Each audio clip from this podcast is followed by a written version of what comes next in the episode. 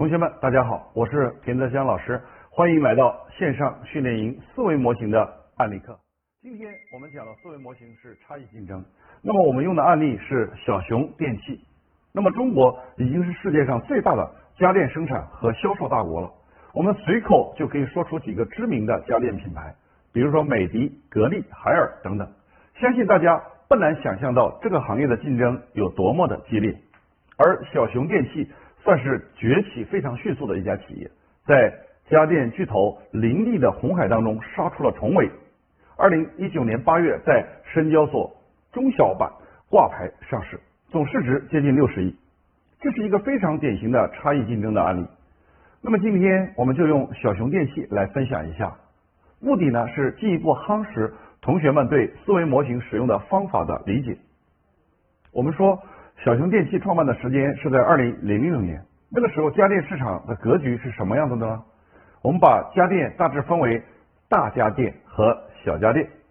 大家电无非就是洗衣机、空调、冰箱、电视、音响等等，还有就是小家电，有个人护理的，比如说吹风机、剃须刀，还有厨房餐饮的，比如说微波炉、电磁炉、电饭煲等等。我们先来问大家一个问题：创业初期。你希望切入一个市场，你会在哪里切入呢？A 选项是规模大的主流市场，因为需求已经被验证了；B 选项是规模小的新兴市场，还可能有增长红利。选择从主流市场切入，因为需求已经被验证了，所以我们感觉风险小。但是大家要记住，这样一个主流市场巨头林立，那么创业公司进去无非就是九死一生，成功概率非常的低。所以我们才说差异竞争其实就是与其更好不如不同。所以面对巨头和一片红海的大家电，初创时期的小熊电器选择了从小家电来切入市场。好，接下来我们来看小熊电器是如何进行差异竞争的。我们回顾一下差异竞争应用的五步法。第一步，看对手，找到一个竞争对手，帮我们思考机会点。第二步。看竞争对手的价值主张是什么？价值主张就是企业不断标榜的原则。我为什么样的人提供什么样的服务？价值主张决定了企业做什么和不做什么。价值主张是为了让企业的品牌在市场当中很快的可以被用户识别出来，所以通常企业需要不断的强化的把它给标签化，就像一个人的人设越稳定，人们就越好识别，所以需要不断的去维护它，因为人设。不能崩，对吧？价值主张其实是企业的一个重要的选择。你选择了什么，就意味着你要放弃其他的，这也就形成了一个企业经营的一个边界。为了维护价值主张，他就需要去做很多的行动。那么，不在他价值主张之内的这些用户需求，就有可能被他忽略，而这就给差异竞争带来了机会。我们看第一步，小熊电器首先要选一个竞争对手。怎么找呢？从一些行业统计报告里面就不难看出，美的可是当时当之无愧的行业龙头老大，当时光电饭煲就占据百分之五十的市场份额。那么，所以小熊电器第一步找到的差异的对手就是美的。接下来第二步，看竞争对手的价值主张。那么，美的的价值主张是什么呢？美的的价值主张是以科技自主创新为主导，成为技术。领先型的企业成为国际化和规模化的公司。第三步，美的为这些价值主张做了哪些行为呢？既然要规模化，那产品定位就要满足小众的需求呢，还是大众的需求呢？当然是大众的需求，对吧？所以美的投资建立了众多的大型工厂，从而可以进行大规模的产品生产。接下来我们说第四步，在说第四步之前呢，我给大家提出一个互动的问题。美的在上述的这些行为，让用户有什么样的需求没有得到满足呢？A 选项是用户的高性价比需求没有得到满足，B 选项是用户的个性化需求没有得到满足。那么我们说，美的追求的是规模化，所以规模化能够很好的满足用户性价比的需求，所以还要兼顾用户个性化的需求就很难了。一些小众需求会加大研发生产的额外成本，对大企业来讲，这是得不偿失的。所以美的的价值主张很难让它做个性化的产品，所以他把产品从两千多个产品逐渐压缩到了五六百个品类，砍掉了很多中低端的产品，聚焦，从而能够规模化生产。那么第五步，小熊电器的核心能力能满足用户个性化需求吗？那么我们说，你做大我就做小。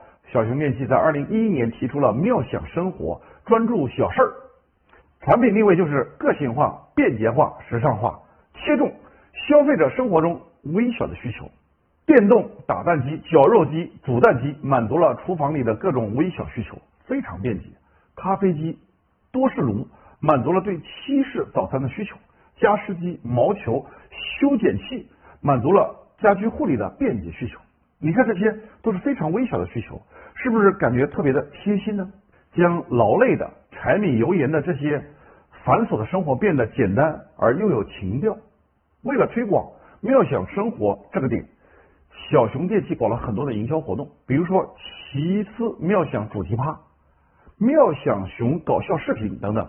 那么，疯狂点菜机、无敌吵架机这些视频在优酷里面一经推出，以惊人的速度进行扩散。亲爱的，你今天想吃点什么呢？宫保鸡丁、疯狂点菜机、妙想生活、小熊电器。同时，他还在新浪微博发起了晒妙想、赢家电这种转发有奖的转化活动，鼓励用户和他们一起共创妙想电器。小熊妙想生活的品牌理念一炮而红。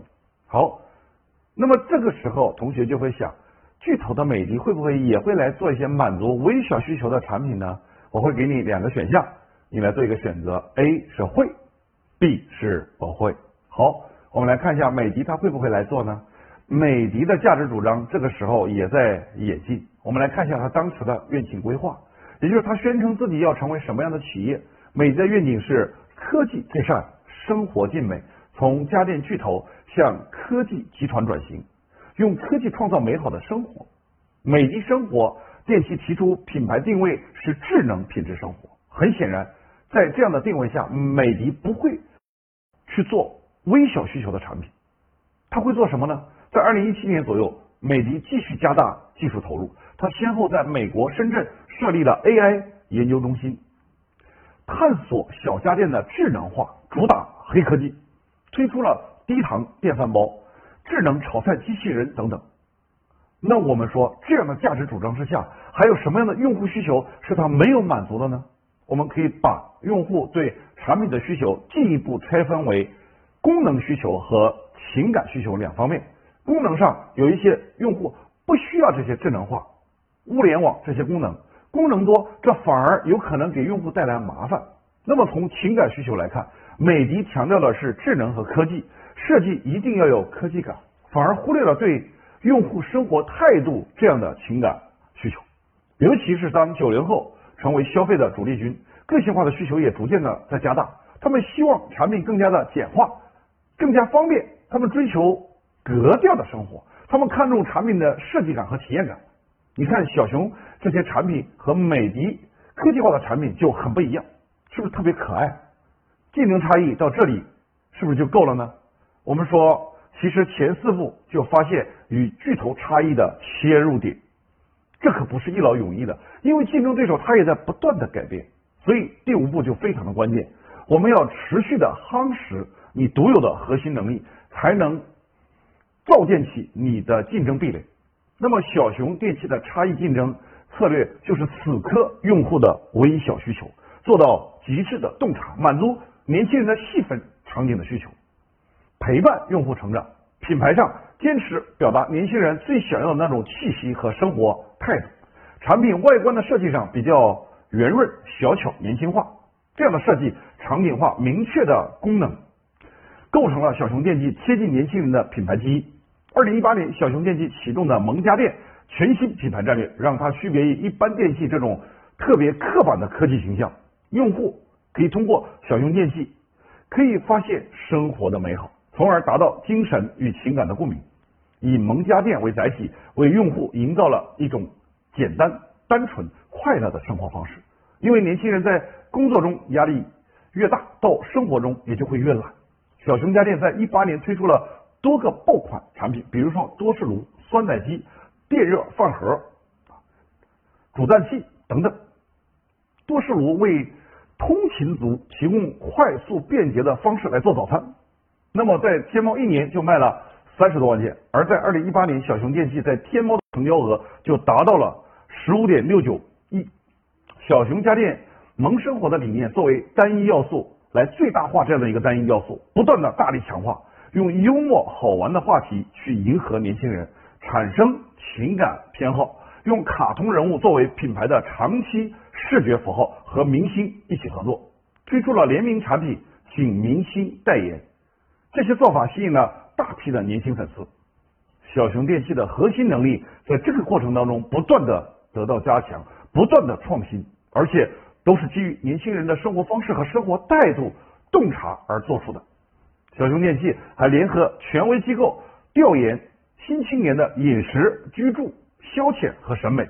这样新的趋势还发布了白皮书，提出了生活复兴的主题，将注意力投向探索更好的生活体验，与用户分享生活体验，并且随时向用户推荐充满想象力的生活方式。好，讲了这么多，我们来看一下小熊电器差异竞争取得了什么样的业绩呢？从二零零六年的小熊创业初期，销售额六百万，到二零一零年的时候，销售额突破一点五个亿。而在二零一六年，则更加突破到了十个亿，二零一八年达到了二十点四一亿，公司规模呈持续快速增长的状态。同时，难得可贵的是，这家公司的毛利率一直维持在一个非常高的水平。从一五年到一八年，小熊电器平均毛利在百分之三十三到百分之三十五，远远高于同行。二零一九年八月，小熊电器在深交所中小板挂牌上市，市值达到六十亿。应该说。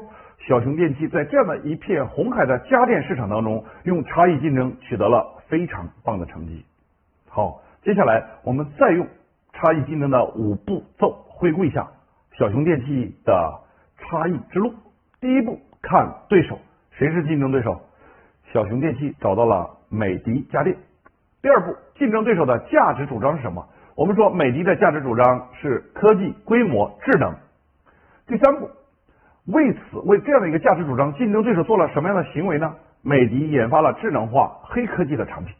第四步，上述的这些行为给用户带来了什么样的新的麻烦呢？有哪些用户的需求没有被满足呢？我们说，美的没有满足用户微小的个性化需求，以及年轻人对时尚、社交、表达生活情趣的需求。第五步，我们的核心能力能够满足这些需求吗？以及还需要构建什么样的核心能力？才能够让我们持续满足这些需求呢，从而形成自己的核心竞争力。那么在功能上，小熊电器对年轻人的微小需求进行了极致的洞察，在情感上引领他们的生活方式，以萌家电作为载体，为用户营造简单、纯真、快乐的生活方式。好，那么今天我们的差异竞争思维模型应用的案例课到这里就要结束了。最后给大家留一个思考题。